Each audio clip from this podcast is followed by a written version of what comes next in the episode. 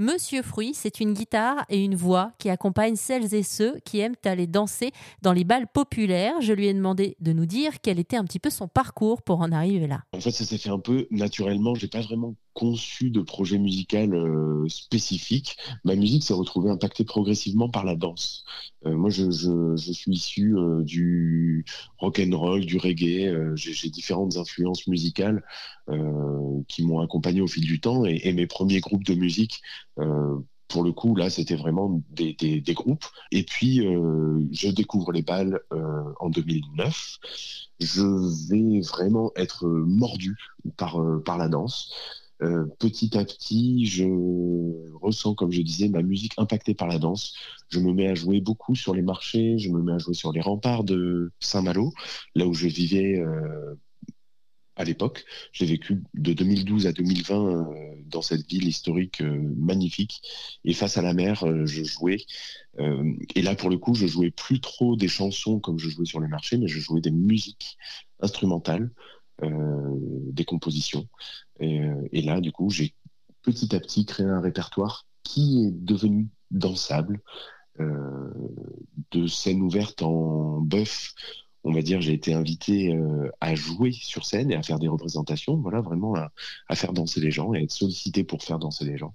Donc, j'ai commencé comme ça à partir de 2013-2014 à faire danser les gens et depuis, c'est une aventure qui dure avec deux albums qui ont été euh, édités, l'un en 2015, l'autre en 2018, autoproduits et euh, avec uniquement des compositions. Euh, voilà. Alors que sur scène, je mélange composition et reprise pour faire, pour faire quelque chose d'assez varié, des morceaux chantés, des morceaux instrumentaux, en tout cas pour offrir aux oreilles et aux jambes et aux pieds des danseurs, et puis même pas forcément des danseurs, parce qu'il y a des gens qui vont juste écouter la musique et du coup, ça reste, euh, ça reste un cadeau pour moi euh, que d'être euh, que d'être dans cette posture-là de musicien, artiste, en parallèle de mon activité d'artisan. Mais c'est quand même assez particulier, j'imagine, parce qu'il y a des artistes, chanteurs, compositeurs qui montent sur scène, et puis donc on vient assister à leur spectacle. Parfois, on assiste même au spectacle assis. Mais là, votre particularité et votre envie que j'entends derrière, évidemment, c'est celle de faire danser les gens.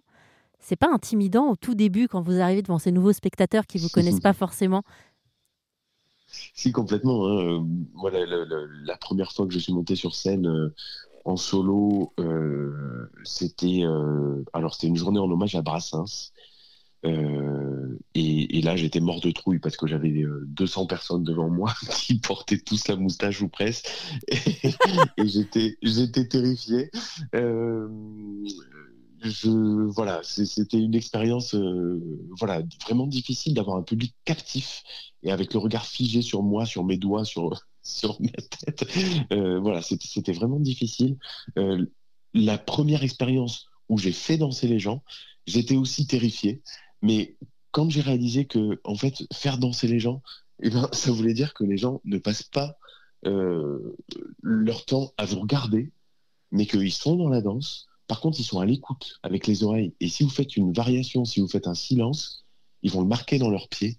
Et ça, c'est un, confort, mais c'est même pas juste un confort, c'est du bonheur. Parce que juste, on s'aperçoit à quel point l'écoute est vraiment euh, euh, où la musique est transcrite, retranscrite dans le corps. Merci beaucoup Patrice. Je rappelle que vous êtes connu de celles et ceux qui aiment danser en tant que Monsieur Fruit.